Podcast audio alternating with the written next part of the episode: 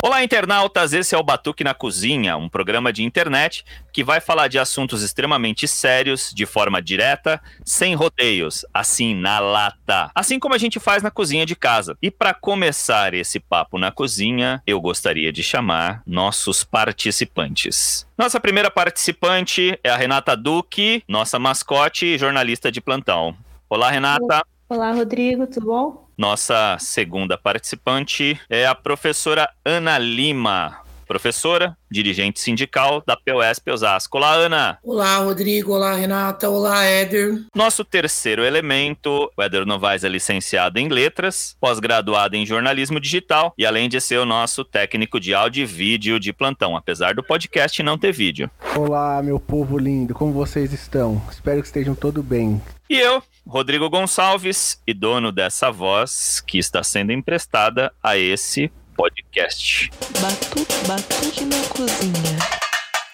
Meu povo lindo, e para iniciar esse programa, vocês têm alguma ideia do que nós vamos debater? Se não têm, saberão agora. Vamos conversar sobre pandemia e lockdown. Como eu disse na introdução, os assuntos são extremamente sérios e ditos na lata. E 2021 tem seu alvorecer com uma crise extremamente grave instalada. A incompetência na gerência da pandemia no Brasil e o negacionismo do governo federal fez com que a cidade de Manaus vivesse uma escassez de oxigênio que causou dezenas de mortes aqui no Brasil. Mesmo depois da situação calamitosa que vimos em Manaus, as medidas de combate à pandemia não mudaram e a pandemia de Covid-19 se agravou pelo país.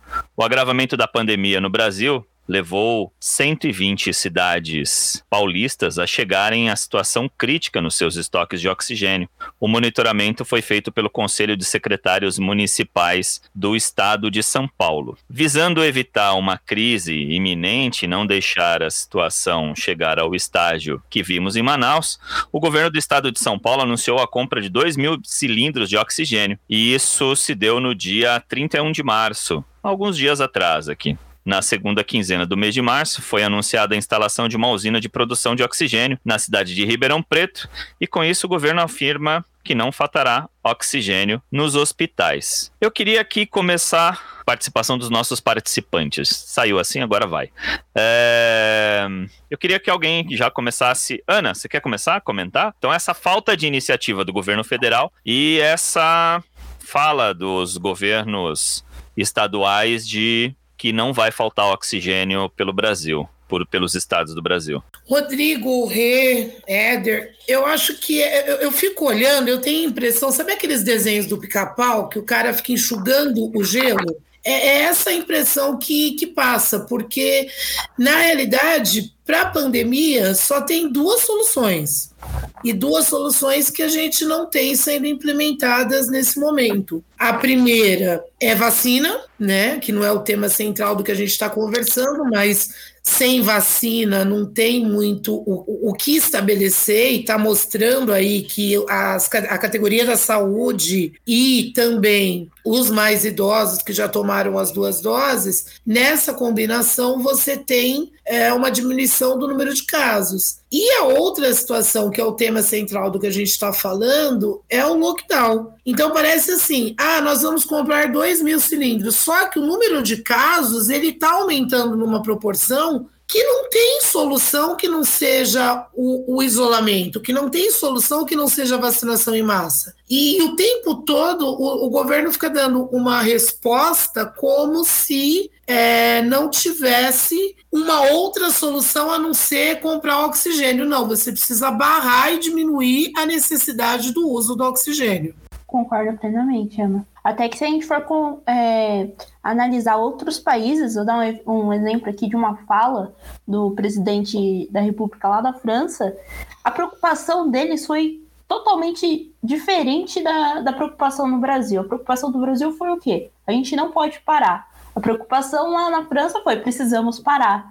E que quem tiver alguma dificuldade, não se preocupe, o governo, o Estado vai pagar, vai arcar com isso. E aqui no Brasil a gente não tem essa iniciativa. Eu acho que a maior dificuldade hoje no Brasil é a falta de iniciativa do governo em ajudar a sua população. Porque eu entendo que a, a grande maioria também dos brasileiros não podem ficar sem trabalhar, porque se eles não trabalham, eles não têm dinheiro para comprar comida, para pagar conta, para pagar aluguel e passa por dificuldades. Essa falta do, do governo tá dando um impacto, além da, das mortes por Covid-19, um impacto na vida de muita gente, muita gente mesmo que eu conheço que perdeu casa, que não tem esperança, sabe? Em nada. E o lockdown é, é o jeito para que não tenha mais o contágio. Bom, uma coisa que eu queria deixar registrada aqui também, a Ana falou bem aí da vacina, mas a vacina também só é um dos mecanismos, né? Porque mesmo com as pessoas vacinadas, ainda o, o contágio ele pode acontecer. Uma pessoa contaminada, vacinada, pode não ter nenhum sintomas da Covid, mas ele pode disseminar ela, né? Continuar transmitindo. Tem uma experiência também agora da semana de uma família conhecida que o senhor tomou a vacina na semana retrasada como ele tomou a primeira dose e ainda não tinha feito total com efeito né, no organismo, ele se contaminou e veio a falecer ontem, né, no dia de sexta-feira, dia 2. Então, existe só a saída mais segura que é de fato o lockdown para as pessoas por um tempo se manterem distantes e o governo colocar em jogo e fazer um, um projeto de nação de Brasil territorial com lockdown e e garantir as condições financeiras da população, seja com um valor que dê para as pessoas sobreviverem, porque o que está sendo proposto que vai ser pago nesse novo ano é um absurdo, né? É, 250 reais vai fazer o que hoje em dia, né? 250 reais não, não tem cabimento. Não, e eu para entrar nessa, pra vocês terem ideia, eu fui demitido por conta da pandemia em junho. Já recebi todos o, os direitos trabalhistas tal. E aí eu fui ver se eu tinha direito de entrar no benefício, porque eu preciso ter alguma renda agora e eu tô fora, porque quando foi o período de inscrição pro programa, eu tava trabalhando. Então, não vão abrir não, Vitão. Imagine quantos pais de família que perderam o emprego do ano passado para hoje que não vão ter direito a receber nenhum auxílio. Isso é uma, um problema sério que deveria ser debatido. É, é o problema, é o problema justo disso. Por isso que eu, eu, eu para mim é a visão do pica-pau enxugando gelo, entendeu? Porque não tem, não tem outra solução. Você vê no caso dos Estados Unidos, os Estados Unidos está é, vacinando pessoas de 30 anos de idade. A gente está começando, a gente virou para casa dos 68 agora. Ontem, então né? tem que avançar, é, conseguir colocar todo mundo em casa, avançar na vacinação, não é nem para acabar com a pandemia, para tentar diminuir o cenário de barbárie. É, uma coisa que eu não posso deixar de falar aqui, que na data específica de hoje, abre a chance do genocida poder se vacinar.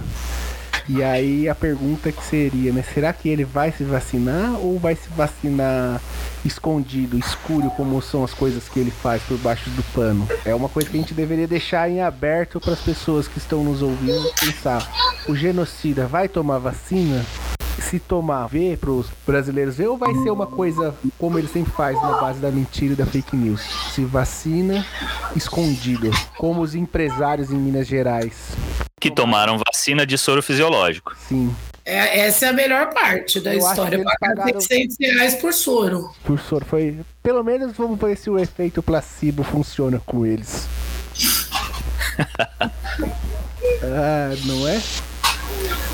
Bom, e aí, Ana e Renata, eu vejo que assim, o processo que o Brasil se encontra é catastrófico, né? E a gente tem que denunciar isso, não dá para ficar mais é, calado, porque nessa semana teve um dia que o somado que morreu de gente no Brasil, 3.680 mortes, se eu não me engano, somando os 10 primeiros países que morreram mais gente, ainda não passavam os números de mortos do Brasil. É catástrofe, é. É barbárie. Barbárie. É barbárie e, e assim, é gente morrendo sem atendimento médico e gente morrendo sem oxigênio, apesar dos prefeitos da região metropolitana aqui continuarem dizendo que não falta vaga e continuarem dizendo que não falta oxigênio. Mas o relato do, do pessoal da saúde é que o cenário é de barbárie.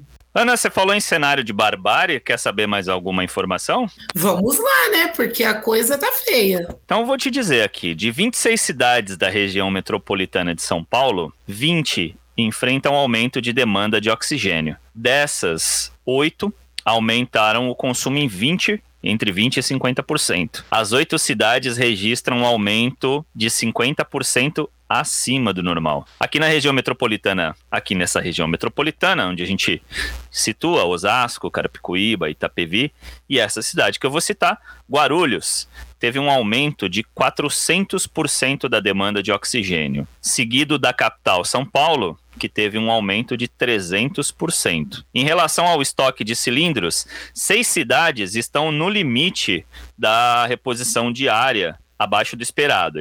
São elas Caieiras, Itapsirica da Serra, Itaquaquecetuba e uma cidade que eu pergunto se vocês conhecem, Osasco.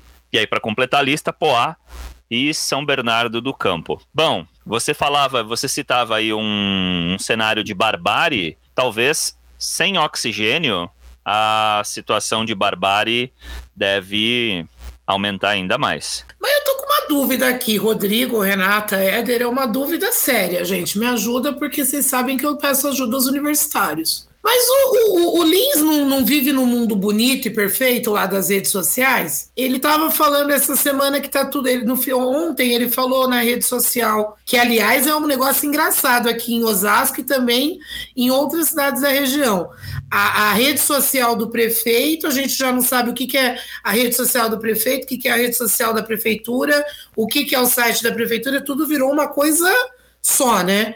Parece que não é um representante eleito, é o proprietário da cidade. Mas ele estava falando ontem até em já uma possível flexibilização, tendo em vista que o cenário melhora, que está tudo bem, é, é, muito enxugar gelo, porque não enxerga que se não tomar providências, chega uma hora que você não vai ter mais de onde tirar oxigênio. Você está aumentando a demanda. As empresas não conseguem mais atender a demanda de produção de oxigênio. Mas no mundo do Rogério Lins está tudo bem, está tudo certo, está tudo perfeito.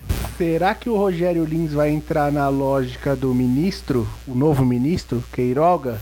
Não sei se vocês sabem que ele fez um pedido para que as pessoas em hospitais, os profissionais da área de saúde, façam economia de oxigênio. Vocês viram isso? Olha, tem um personagem nosso do Imagina Zé.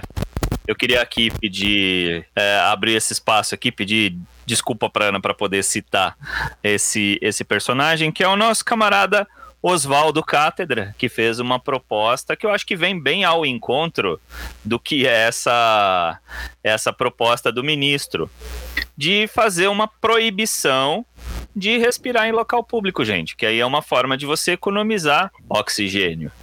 E assim, se dá para proibir, como propôs o nosso Oswaldo Cátedra, proibir que se respire em local público, por que não economizar nos cilindros, né? É uma coisa que quem tá morrendo, quem já tá morrendo não precisa de oxigênio, gente. Olha, você nem fala dessas. É tão ridículo, tão ridículo uh, muitas posições que, não, não sei se a gente chora ou dá risada, porque é, é um negócio que uma criança consegue entender, principalmente isso que a, Ana, que a Ana citou, a questão de falta de oxigênio e o Rogério Lins falando que tá tudo bem, mas você tá faltando, como assim tá tudo bem? É algo tão lógico, algo tão na cara que não sei o que, que passa na, na, cabeça dessas pessoas.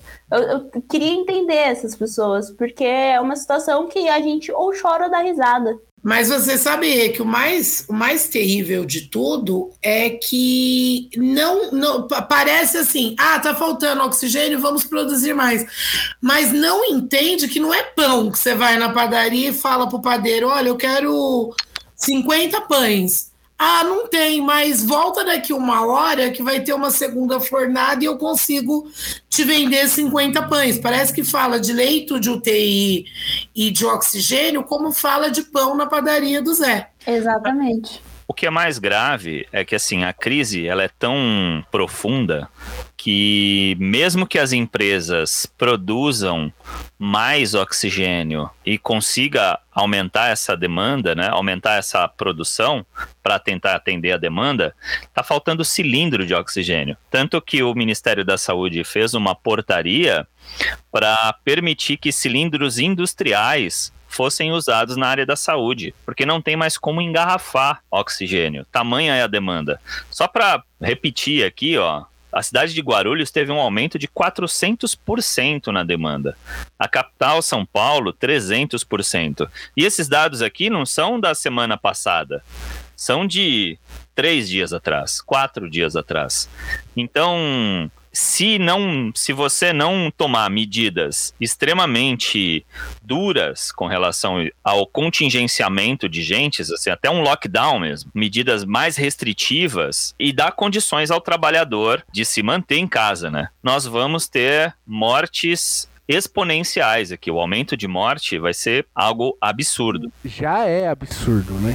É, já é algo que 4 mil pessoas é... Quase 4 mil, é verdade. É, Até absurdo. minimizei o negócio. Não, a gente pode chegar a patamares nunca vistos em nenhum outro país, né? A gente uhum. achava que a China seria o epicentro dessa crise, depois dos Estados Unidos, a Rússia, o Brasil já morre mais por dia na média móvel do que todos esses países. Nem na Índia se encontram os dados tão absurdos e assustadores como o do Brasil. Mas a diferença também de, do Brasil desses outros países é que o nosso presidente foi criar uma comitiva para cuidar da Covid-19 quando? Um ano depois que a gente está tá tendo a doença, a gente vai pensar em criar alguma coisa para agir em cima disso? É, o comitê ah. de crise surgiu só no final, né? Se, se for no final, Rodrigo, a gente ainda está no lucro, porque significa que a pandemia está acabando. Meu, meio é, meu medo é. é. que o, cada dia que eu acordo eu fico pensando, bom, chegamos no final do poço, no fundo do poço, acabou, não temos mais para onde ir. Aí no outro dia acontece alguma coisa por conta de, de todos os governantes o rei da barbárie é o Bolsonaro, ok? Não tem como tirar esse título dele. Mas aí você vê as barbáries menores, você fala assim: não, o fundo do poço ainda é um pouquinho mais fundo. Cavaram mais um pouquinho. Mas o que eu queria falar também nesse ponto é que quando começou a pandemia lá atrás, que as pessoas viam as pessoas morrendo na Itália dentro de casa, demorando dois, três dias para retirar os corpos, morrendo 500 pessoas por dia na Itália, as pessoas achavam um, um, um terror. E o, o, a narrativa ela foi tão bem construída em termos de forçar a escola a ficar aberta, de deixar o comércio aberto, de o tempo todo todo mundo sorrir, dizer eu estou fazendo o possível, mas está tudo bem. A narrativa ela foi tão bem construída que estão morrendo praticamente 4 mil pessoas por dia, e mesmo assim as pessoas ainda não entenderam que nós estamos numa barbárie, numa crise humanitária. As pessoas ainda olham a crise como se ela fosse uma bobagem. Ah, tudo bem, morreu. Ah, morreu, né? Ah, que pena. Eu não sei, falta uma humanidade para entender e se revoltar contra esses governantes e contra os prefeitos também. Óbvio, o Bolsonaro é o rei da barbárie, mas tem os seus príncipes aí espalhados pelos municípios. O próprio dar uma notícia é um aqui. bolsonarista, né? Não assumido declaradamente, mas a gente vê pela composição de governo, secretários, apoio, filho dele vindo em Osasco para fazer entrega de apartamento popular. Tem, estão... Ele namora bem, ele namora bem com o Bolsonaro, ele namora bem. É e só para dar uma notícia aqui, eu acabei de receber isso aqui. É, morre aos 84 anos, vítima de Covid-19. O cantor Agnaldo Timóteo morreu aos 84 anos de idade, vítima de Covid-19. Estava internado no, desde o dia 17 de março, mais uma vítima de março. Em, estava na sua casa em São Bernardo, na Barra da Tijuca, no Rio de Janeiro. Então, mais um que entra para a estatística aí da Covid-19 para essa o que a gente poderia chamar, a gente já está chamando isso desde o início mas agora eu acho que fica mais claro o desgoverno, né? Uma coisa que eu, ia citar, até retomando um pouco o que a Renata falou, ela falou sobre o comitê de crise da Covid-19. Esse comitê se reuniu a semana passada, quer dizer, foi a reunião inaugural. E qual é o boletim dessa semana? Nenhum, né? O comitê é zero. Ele não se reuniu, gente. Esse que é o absurdo. É só uma é só uma forma de dizer que está fazendo alguma coisa.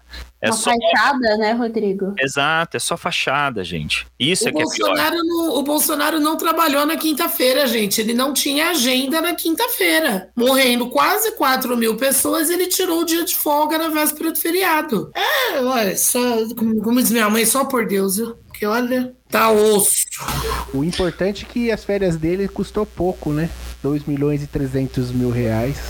Onde que gasta 2 milhões, gente? Vocês sabem no que gasta 2 milhões? Porque eu não consigo imaginar aonde gasta 2 milhões de reais, gente. Eu acho eu, engraçado eu...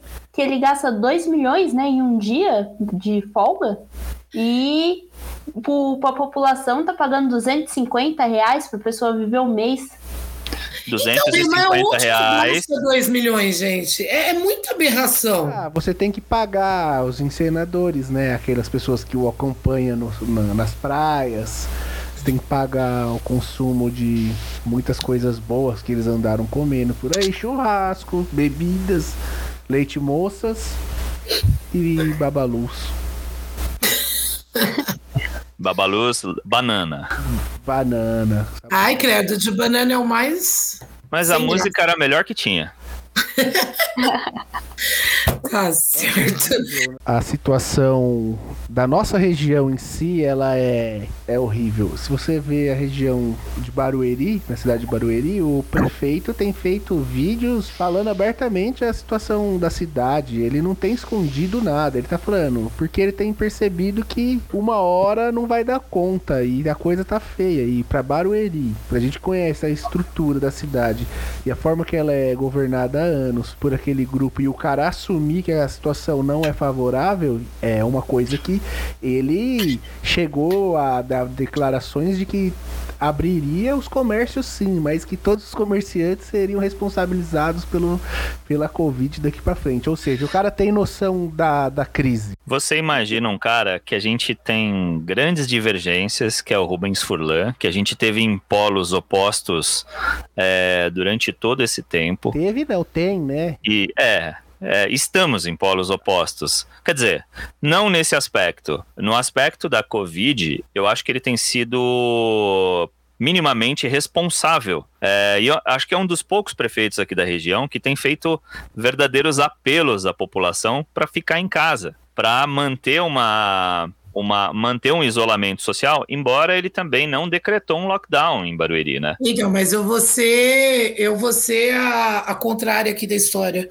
Advogada mas ele tem o mesmo, é, advogada do diabo, ele tem o mesmo problema do Lins, né, gente? Porque as duas cidades, elas têm a mesma caracterização, que são cidades do setor terciário, ou é comércio ou são os escritórios, é, telemarketing, essa galera do setor terciário. Ele, ele fala em isolamento, mas ele não garante nenhuma estrutura para quem vai, quem precisa garantir o isolamento social. Não, nem então, mesmo decretar uma medida um pouco mais drástica, digamos assim, uma medida um pouco mais Uh, mais restritiva, né? Além, além disso que você está falando. É, porque é, Osasco e Barueri tem essa caracterização e também você, você pegar o, o, dono do shopping e fechar, uma amiga relatou que foi uma clínica médica dentro do prédio do shopping, o shopping está todo fechado. Fechar as lojas grandes também é um problema porque pode ocasionar desemprego sim. Mas fechar a loja grande, a loja grande ela tem estrutura, ela tem lucro suficiente para se segurar por um tempo. Agora, o pequeno comerciante é a galera que vende de manhã para pagar o jantar à noite noite. E essa galera, ela não consegue abaixar a porta nessa proporção. Que é até um apelo que eu faço aos meus amigos aqui, os amigos que estiverem ouvindo, que é compre do pequeno comerciante, porque o pequeno comerciante que está entregando, que está se esforçando, que está tentando fazer alguma coisa para se manter fechado, ele precisa de apoio e muito apoio, porque senão a gente vai ter um, um grave problema econômico, porque o rei da barbárie, o rei genocida, falou que não ia salvar vidas para salvar a economia. E o que a gente está vendo é que no final ele não salvou nem vida, nem economia, nem nada, né? Só para encerrar, né, que isso mostra que a a política neoliberal tão defendida por esses caras a pandemia conseguiu colocar por terra toda a teoria deles econômica. Ela veio aí. Achei Quem engra... está salvando é o Estado. Ah, eu achei engraçado o meme que fizeram logo após os banqueiros emitir uma carta de manifestação pedindo intervenção do Estado em políticas reais de combate à Covid. Ou seja, né?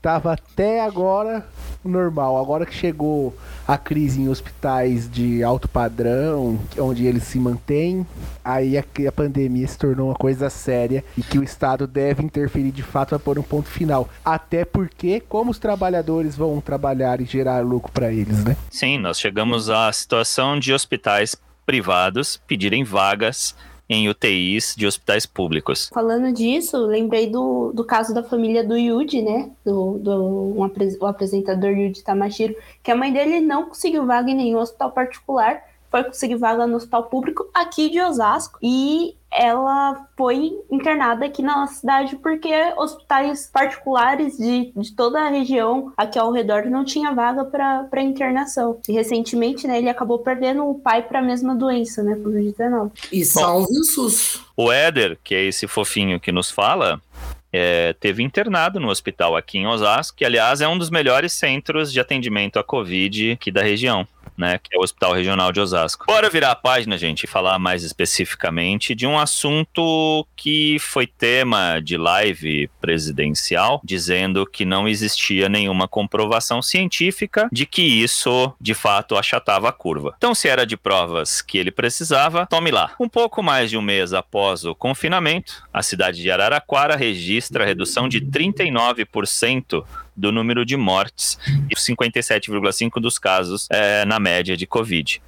A medida, o lockdown, durou 10 dias e aliviou a ocupação de leitos de UTI e não tem lista de espera para UTI, como nós estamos tendo aqui em São Paulo, há 13 dias. Isso prova aos negacionistas que o isolamento total, ou lockdown, é uma medida que é eficiente para o achatamento da curva de infecções e mortes da Covid-19. A administração da cidade recebe elogios da comunidade científica e críticas de comerciantes que reclamam por não poderem abrir seus comércios durante esse período. Essa é sempre uma grande polêmica, né? E a gente tem até comerciantes aí, grandes comerciantes, não são pequenos, que inventaram que vendiam comida só para poderem abrir suas lojas, né? Uma delas está abrindo aqui em Osasco, inclusive. Mas, voltando aqui ao assunto, povo lindo, vocês sabem o que é lockdown? Alguém quer me explicar o lockdown? Você que já estava aí, achei que você já ia terminar de me explicar tudo. Olha, Bidena, então eu vou falar, Bidena. O lockdown é o seguinte: o lockdown é a versão mais rígida do distanciamento social e é uma recomendação que se torna obrigatória.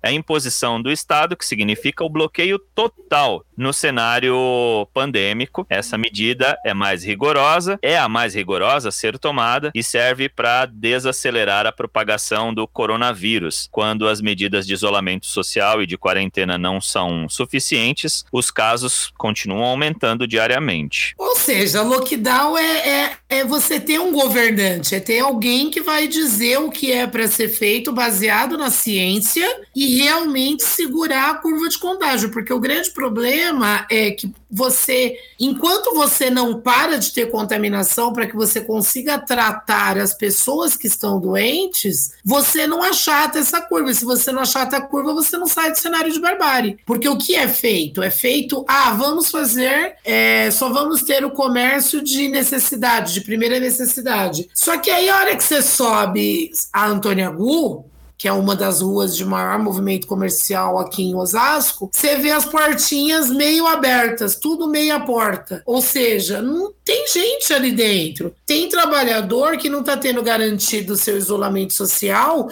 e que está pegando transporte público lotado. Que é uma coisa muito engraçada que se fala, que ah, o baile funk tá acontecendo. Ah, o cara tá indo no boteco tomar cerveja.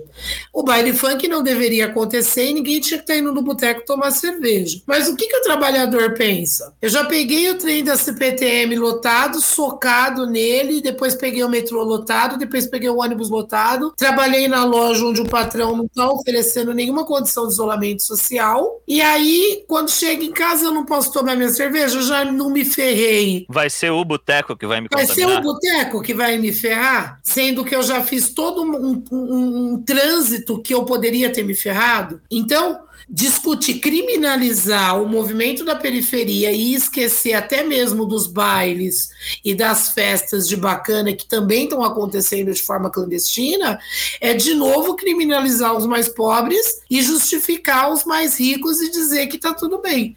No Rio de Janeiro aconteceu um negócio muito engraçado, né?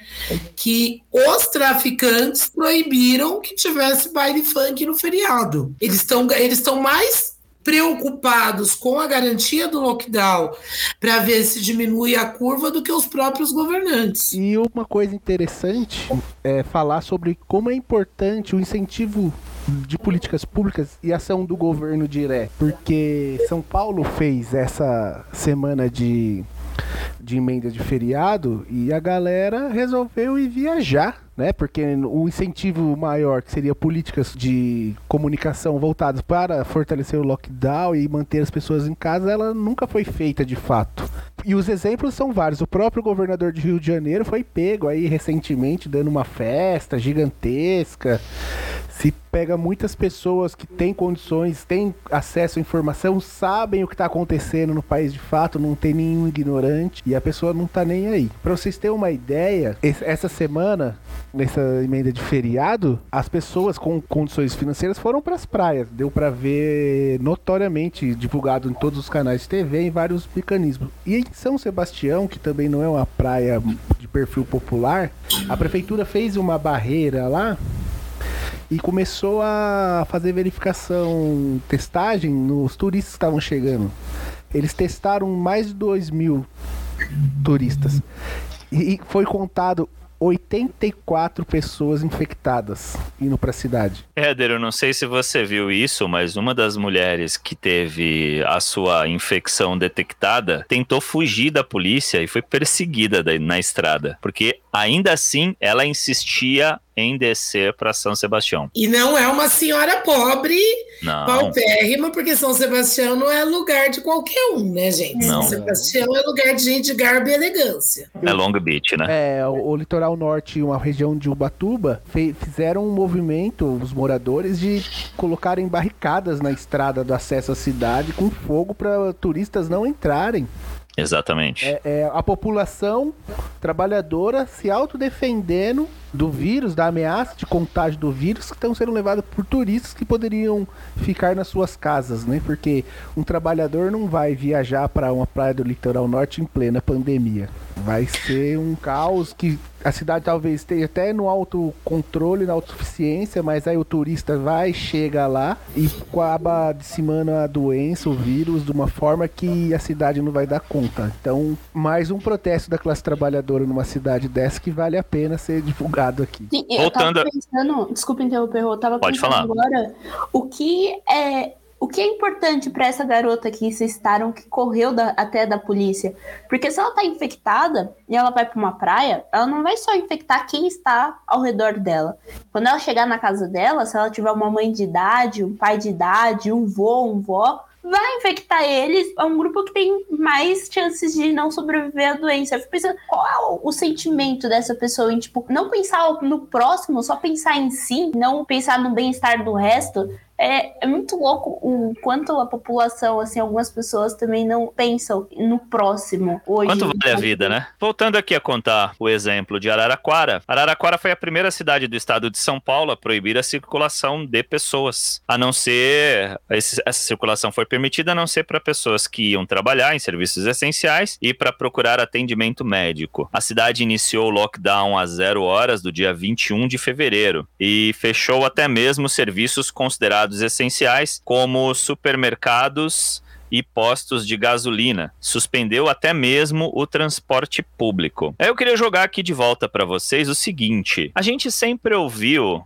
de governos anteriores, até mesmo desse, que às vezes a gente tem que tomar um remédio amargo. Há um tempinho atrás aqui, quando usurparam a nossa aposentadoria, disseram isso, né? Que era uma medida dura, uma medida amarga, mas que a gente tinha que tomar para que a gente pudesse continuar pagando as aposentadorias aos brasileiros. Por que, que essa medida amarga, como seria um lockdown, porque a gente também vive esse lockdown isolado em casa, por que, que essa medida amarga ela não é defendida hoje em dia por, por, por grandes empresários, grandes comerciantes? Por que, que essa medida amarga vale para a população mais pobre quando é para retirar direitos e não vale para eles quando é para manter a força de trabalho deles. Entendam, não é manter a força de trabalho é, bem, mas manter a força de trabalho viva. Você falou tudo, Rodrigo, porque para eles tanto faz, né? Mas se fechar tudo, grandes comerciantes também perdem. Eles perdem, acabam perdendo lucro porque a sua empresa vai estar tá fechada. Então, para eles, tanto faz, tanto fez. Um pobre que é funcionário dele morrer, para ele, ele contrata outro amanhã. É, você tem 14 milhões e 300 300, 300 mil pessoas desempregadas no país. Então você tem uma massa de reserva que o que, que ele faz? Morreu de Covid? Ah, morreu de Covid. Manda uma coroa de flores. Se eu for um pouquinho mais sentimental, eu até fecho a loja e vou no velório e deixo um dia de luto. No outro dia eu abro a gaveta, pego o currículo que já me entregaram e, tenho três, quatro, dez candidatos para poder suprir aquele trabalhador. Então a vida do trabalhador, ela não vale, porque não importa. Você estava falando antes da pessoa que fugiu para ir para a praia, ela tem outro agravante, né? O menino que na praia vai servir a cerveja dela, que provavelmente vai estar tá suado, cansado e com a máscara mal colocada e às vezes até a máscara de péssima qualidade, ele pode ser contaminado. Ele, enquanto trabalhador, pode ser contaminado por aquela pessoa que, por conta de olhar para ela, foi embora. Então, é, é por isso que o, o Lins, o Furlan, todos os prefeitos aqui da nossa região não vão ao encontro do lockdown. E o Lins, que é o presidente da CIOeste, que é o consórcio de prefeitos aqui da região, ele já falou até em flexibilização, quase 4 mil mortos. Porque não importa se eu abrir a loja e um for contaminado, deu 15 dias. Se essa pessoa tiver registro, deu 15 dias, ela vai para o sistema da Previdência e chama o próximo para trabalhar e vida que segue. Porque afinal o capital é o que prevalece. Quando os banqueiros fa vão fazer essa carta aí, eles vão fazer essa carta no sentido do quê? De que está começando, mas assim, é muito pouco ainda, mas está começando a mexer no bolso deles. Talvez só tenha solução quando eles vierem à falência. Uma fala aqui que pode vir ao encontro disso que você falou, Ana. Para a prefeitura, aqui de Araraquara, ainda citando esse exemplo, a mudança de perfil da doença que eles consideravam controlada na cidade ali no ano de 2020. Essa mudança do perfil está relacionada à introdução da variante brasileira do coronavírus, identificada como P1 e encontrada pela primeira vez na cidade de Manaus. Um estudo do Instituto de Medicina Tropical da USP encontrou essa variante em 93% dos casos na cidade de Araraquara. Esse lockdown durou 10 dias e teve uma flexibilização de abertura do comércio a partir do sétimo dia. Após esse período, a cidade voltou a integrar o Plano São Paulo na primeira fase vermelha, que agora é fase emergencial. Então, isso que a Ana está falando, em determinados momentos, se você deixa que a população. Isso foi muito propagado no início da pandemia pelo governo genocida, que era melhor, e isso não foi só no Brasil, né? O governo da Inglaterra teve também essa postura, mas como eu acho que ele é um pouquinho mais inteligente lá, o Boris Johnson, ele acabou mudando um pouco a postura. Mas que é essa tal imunidade de rebanho. Essa tal imunidade de rebanho nos presenteou com cepas mais infectantes. Então, assim, mais uma medida que justifica um isolamento total, um trancamento total, um lockdown por parte das nossas lideranças políticas. E não o, a flexibilização. Eu, eu, eu, tô, eu tô impactada ainda com a fala do, do Lins nesse último, nesse último vídeo que ele subiu na página, que a gente já não sabe mais se é dele, se é da prefeitura, de quem é, de, de flexibilização. Eu, eu fico pensando, gente, como assim flexibilização? A situação que está Osasco, o, a questão do oxigênio, a, a questão de tudo que está acontecendo, o número de mortos. E a gente vê o número de mortos pela quantidade de pessoas que estão é, chegando perto de nós. A gente está vendo as pessoas, o vizinho, o parente nosso, as pessoas que estão próximas a nós. Isso significa que aumentou o número de contaminação, é visível. E aí o cara está falando em flexibilização. Ele deveria estar tá discutindo lockdown, propondo ao, ao, aos prefeitos do consórcio oeste o lockdown, mas não ele está propondo flexibilização. Não, vai ficar tudo bem, eu construí mais 200 vagas e por conta disso vai dar tudo certo no final. O menino Éder, que é o nosso controlador aqui, já está dizendo para nós que a, gente, que a gente vai queimar o almoço daqui a pouco na cozinha. Ô, oh, meu Deus do céu, olha o bife, não deixa queimar, Ana, pelo amor de Deus dá uma mexida no arroz aí, coloca mais um pouquinho de água que eu tenho os dados aqui interessantes. Virando a página aqui, eu peguei aqui um boletim, o boletim Covid-19 Osasco, e esse boletim aqui é, foi atualizado no dia 29 de 3 de 2021, ou seja, nós estamos gravando esse podcast aqui no dia 3 do 4, então é de cinco dias atrás. Até então nós tínhamos 35.914 casos confirmados, 34.346 casos curados 39.064 descartados e 985 em investigação. A ocupação de UTI é de 87,6%, de enfermaria de 62,2%. Nós temos no total, 707 óbitos em Osasco e 726 óbitos dentro do município de Osasco. Ele colocou um parâmetro aqui que é o vacinômetro. Ô, Rodrigo, é, esse dado que você falou não se refere a 626 pessoas que vieram para a cidade de Osasco e faleceram? Exato, de fora do município. Vieram para Osasco, morreram aqui, mas são de fora. 707 são só de Osasco, 626 fora do município. E aí, voltando ao vacinômetro, a primeira dose foi administrada em 55.660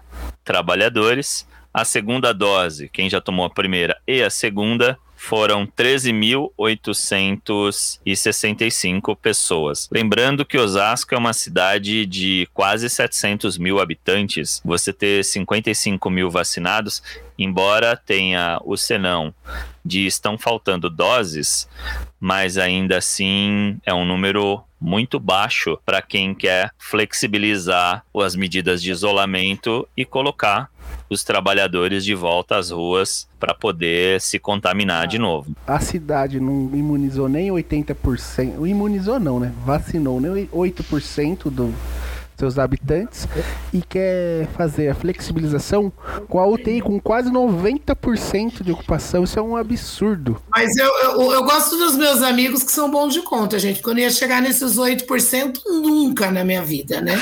Eu, eu tava pensando aqui. Eu tava... Se falasse assim, quantos por cento que já vacinou ia falar CRI, CRI, CRI. Mas eu acho que tem dois pontos aí, Éder, super importantes. Um, é, esses 8% vacinados não, deve ser, não deveria ser nenhum motivo de orgulho para o seu Rogério Lins ficar tirando foto no vacinômetro e sorrindo com as suas camisas sociais extremamente bem cortadas e bem passadas e bonito, né? Porque o menino o menino escolhe bem a roupa que ele vai tirar a foto. É de garbo e elegância. É garbo e elegância, gente. É um menino de garbo e elegância. Isso ninguém pode tirar dele. E é por isso que ele ganha, ganhou a segunda vez a eleição. Porque esse garbo e elegância no Brasil ainda é um motivo de da gente estudar e fazer debates políticos sobre. Mas a outra coisa é que tem 87% e em seguida ele diz que construiu 200 leitos. Então ele está enxugando o gelo. Bom, eu tenho 87%, ao invés de eu diminuir o número de casos para que eu diminua o número de internação, não. Eu construo mais leitos ah, mas as pessoas podem vir a óbito. Ah, pois é, né? Pode vir a óbito, mas aí já não é culpa minha, é culpa do Covid. É, é, é um enxugar gelo para não criar uma briga com os comerciantes. Eu flexibilizo, construo leito e beleza. Ah, mas alguém vai morrer. Ah, vai morrer, né, gente? Todo mundo vai. É, eu já ouvi político dizendo assim: ah, mas todo mundo vai morrer um dia. Exato. O, o, Morre gente sempre, né? É, a, como diz o dono da Madeira, Madeiro, sei lá, o restaurante da burguesia aí, que o Brasil não podia parar por 6 mil mortos, 7 mil mortos. Exatamente. É um absurdo. Mas você falando, essa impressão que o Lins passa é que, assim, para ele não importa diminuir o número de infectados e os números de doentes. Para ele importa criar mais leitos. Ele vai criando os leitos. De vez o povo reduzir o acesso ao hospital, vai aumentando. Então você vai morrendo vai entrar, vai tô tem tem mil internados, não tem importância. Eu vou fazer mais mil leitos porque eu, assim eu vou garantir que o povo vai para rua, eu vou garantir o povo trabalhando e vou garantir o povo morrendo também dentro do hospital. O assunto que eu queria colocar aqui na mesa é o seguinte: colocar mais leitos, reduzir o índice de ocupação. Mas e os trabalhadores que vão cuidar desses doentes? Eles são pouco falados, assim, porque você aumenta a quantidade de leitos, leitos de UTI. Eu aqui, o Éder também, a Ana, imagino também, a Renata, devem conhecer muitas pessoas que são da área da saúde e principalmente a atuação em espaços de UTI, né, que é a parte da medicina intensiva, ela é muito estressante. Como é que ficam os nervos dessas pessoas? Porque essas pessoas, elas nesse momento são trabalhadores tão importantes e aí assim não só médicos né porque os médicos atuam aí mas técnicos auxiliares de enfermagem fonoaudiólogos enfim toda essa galera da saúde vão precisar de mais gente para poder tocar esse trabalho e a gente talvez não tenha tanta gente assim com nervos tão de aço para suportar todo esse estresse. Mas, o, o, Rodrigo, tem uma outra coisa aí dando continuidade no que você está falando, que o, o Eduardo Paes, aquele que as pessoas não votaram favoráveis ao Eduardo Paes, votaram contrárias ao Crivella, que é prefeito do Rio, ele falou que tem, tinha condições de abrir mais leitos e mesmo assim, ele não conseguia abrir porque não tinha médico, porque o médico de UTI, a enfermeira de UTI, a galera que trabalha em UTI, eles têm uma formação específica que você não está conseguindo dar conta. Isso é surreal. E o número de pessoas que estão saindo por questões de depressão, de estresse, de, de problemas é, psíquicos da área da saúde é muito grande, porque a galera não está dando conta. Porque se você tem o mínimo de humanidade, você não consegue fazer uma operação, como por exemplo, entubar uma pessoa, como se fosse algo normal que você faz e daqui a pouco você faz de novo. Não é fazer bolo, não é para de novo, não é padaria fazendo pão. É, é gente, é vida. São processos que não são contabilizados. E tá começando a explodir essa galera e esses profissionais. Ser humano tem. Eu tô aqui meio fora que eu acabei de fazer uma merda aqui, eu derrubei meu copo d'água aqui do lado, então eu tava secando aqui para não molhar, molhar a mesa do computador. Isso suja, hein, meu filho? É, menina, você tá cuidando do bolo aí, a Renata tá cuidando do arroz. Éder, por favor, cuida da carne que eu vou o Éder tem água aqui. cerveja gelada. É, Éder, não vai, não vai deixar a cerveja congelar, viu, Éder? Tá no freezer já? Tá no freezer. Ah, que beleza. saudade quando a gente fazia essas conversas sem ter que ser em tempos de, em tempos de internet, viu? Verdade, hein? Mas eu posso deixar um relato aqui de que o trabalho na UTI é puxado, é estressante de fato, é cansativo. Os trabalhadores ficam no seu máximo, né? Porque não trabalham apenas em um lugar. O trabalhador da área da saúde, eles sempre fazem plantão em um, dois ou até mesmo em três hospitais. Então, o cara não tem folga. Tem relatos de pessoas da saúde que não conseguem mais tirar férias porque não pode, porque se tirar férias vai faltar para atendimento.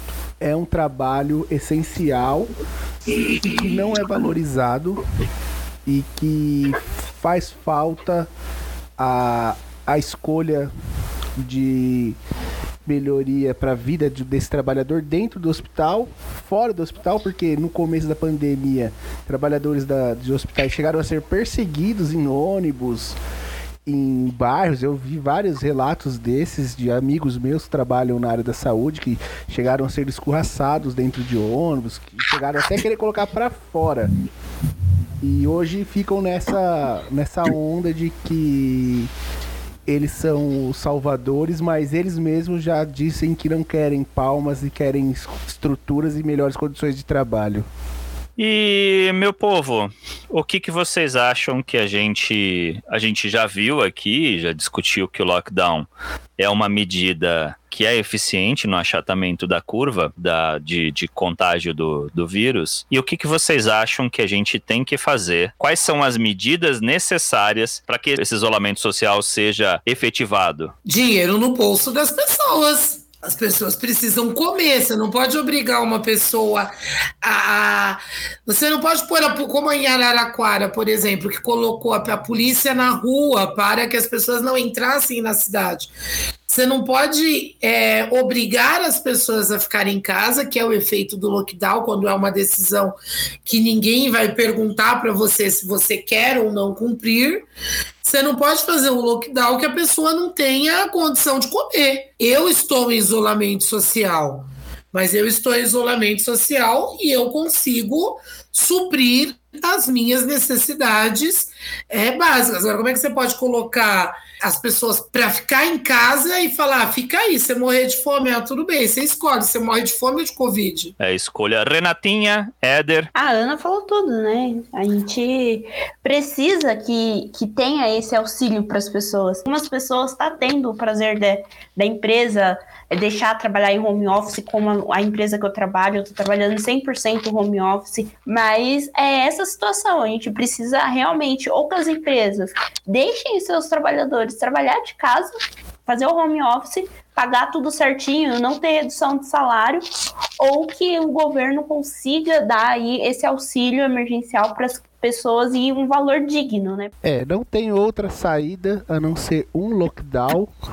mas com um processo de auxílio do governo para as famílias carentes e também para os pequenos e microempresários, que aí varia de várias coisas. Do mesmo jeito que bancos como o BNDES investem em grandes empresas, o BNDES poderia investir nas pequenas empresas e salvar o comércio e o microcomércio e microempreendedor. E por falar em auxílio emergencial, Osasco foi a cidade que recebeu o maior número de auxílio emergencial. Em agosto de 2020, os moradores de Osasco foram beneficiados com cento, cerca de 105 milhões do auxílio emergencial. Em seguida veio a cidade de Carapicuíba, com 68 milhões, aqui mesmo na região oeste. E os que tiveram direito a esse auxílio foram trabalhadores desempregados, trabalhadores informais, autônomos, microempreendedores individuais, assim como disse o Éder,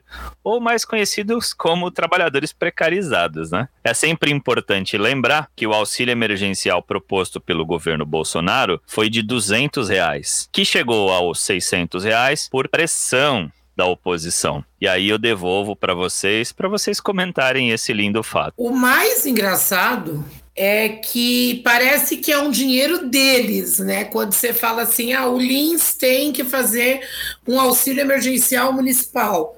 Ah, o Bolsonaro tem que pagar um auxílio decente.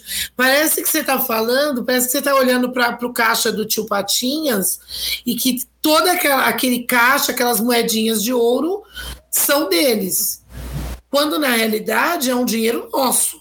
Pô, minha nega, mas se você gastar 2 milhões e 400 mil reais nas suas férias, se tá pretendendo gastar 2 milhões e 400 mil reais nas suas férias, se você paga auxílio emergencial de 1.200 reais, não sobra pra Michelle poder fazer o cabelo, fazer as unhas, entendeu?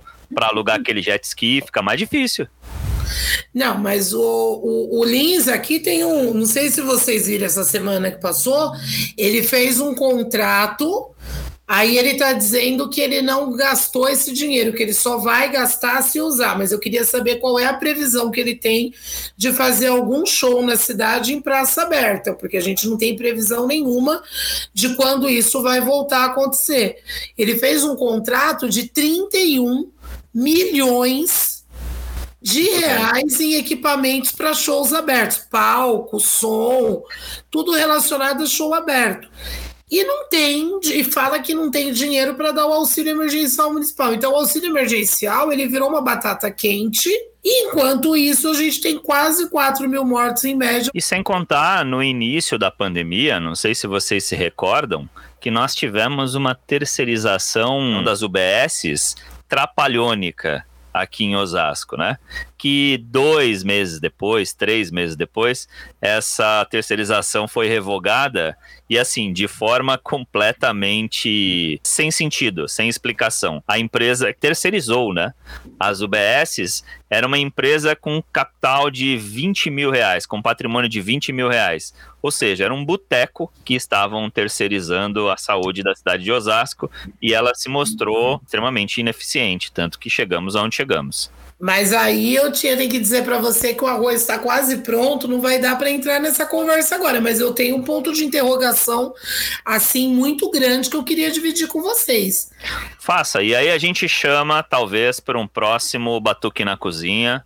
É, para outro almoço que a gente fizer, eu, é. eu chamo, a gente chama vocês para conversar.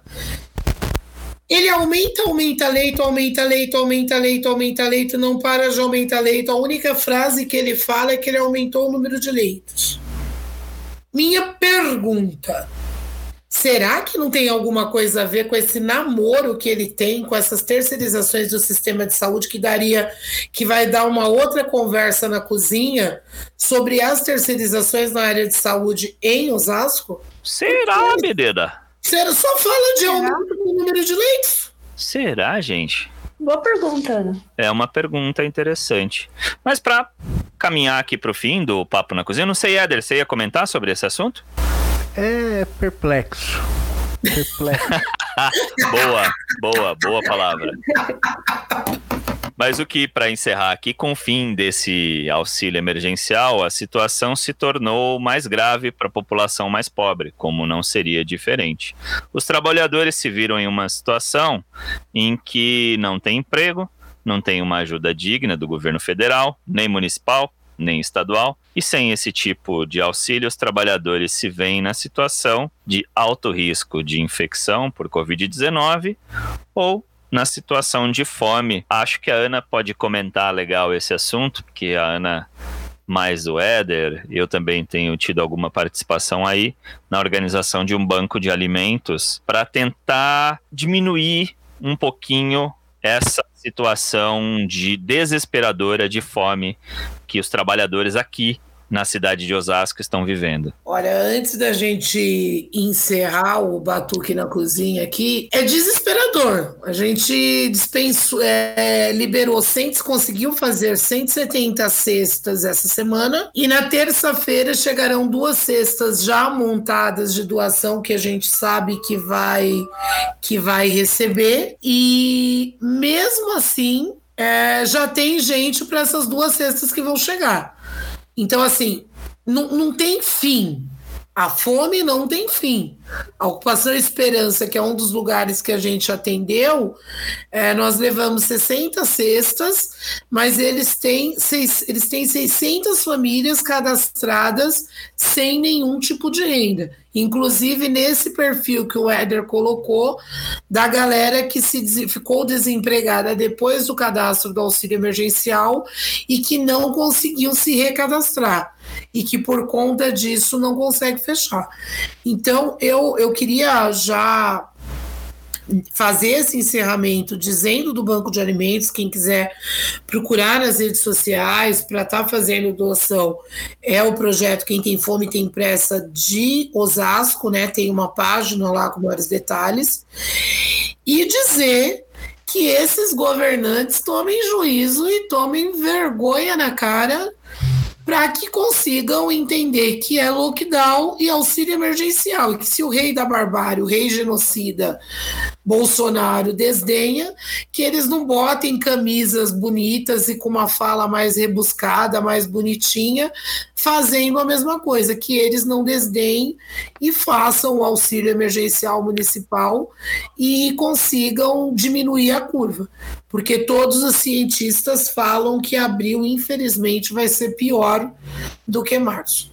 Eu só queria encerrar aqui falando que nós precisamos combater três coisas nesse período que vem para frente: a fome, o vírus e os vermes. Tem isso é fundamental para a gente manter a nossa subsistência e lutando para um país melhor, justo, igualitário.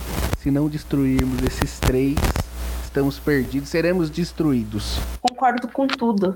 Mas se a gente não destruir isso, como o Eder falou, nós seremos destruídos. Eu queria é, encerrar, mas eu queria encerrar com uma fala de um médico que chama Miguel Nicoleles.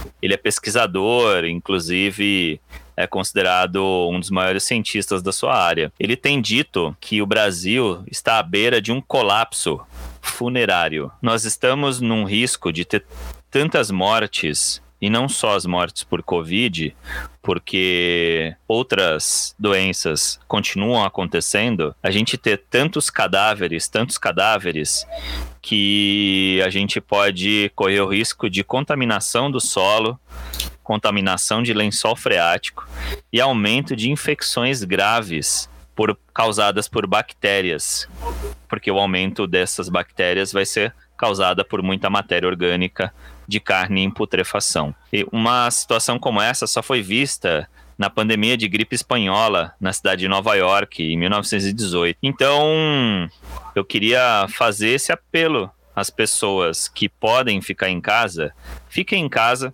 porque a situação é deveras grave. A vacina dá para esperar. Agora, quem tem fome tem pressa. Pode parecer chavão, mas isso daí é muito, muito real.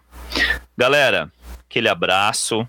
Acho que termina o nosso papo na cozinha aqui de uma forma mais reflexiva, ou melhor, para que a gente possa é, ter noção de qual é a nossa situação real, de qual é a situação do trabalhador, não só de Osasco, mas de toda a região aqui e imagino que de todo o Brasil.